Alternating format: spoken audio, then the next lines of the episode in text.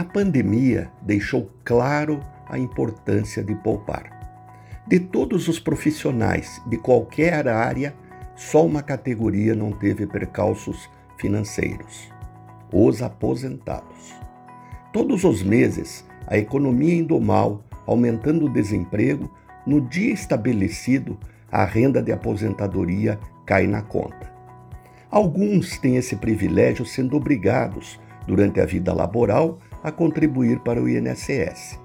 Outros, voluntariamente, para uma previdência privada, poupando num fundo de pensão ou num banco. De todos esses privilegiados, os aposentados por fundo de pensão são de longe os maiores beneficiados, pois têm aposentadorias melhores próximas do seu último salário.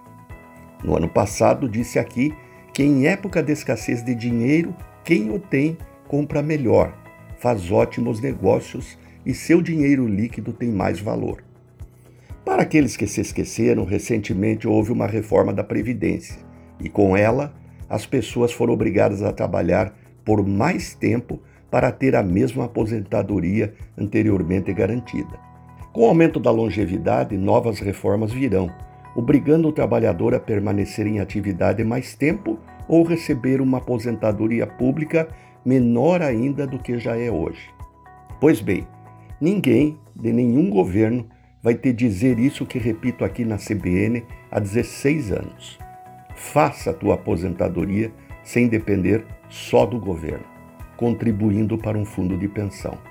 Ou melhor, é o Mais Futuro, que eu criei há 17 anos e pelo qual sou aposentado.